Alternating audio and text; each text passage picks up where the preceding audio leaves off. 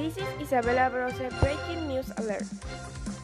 Wednesday, August 25, 2021.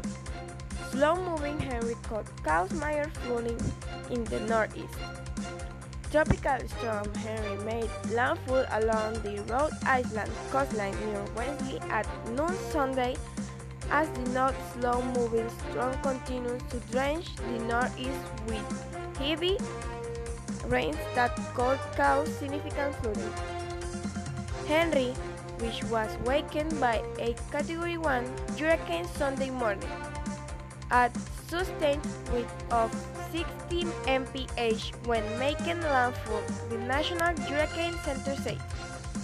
The storm is expected to weaken and slow down as it moves further inland but tropical storm force winds will continue to cause power outages across much of southern New England on Sunday.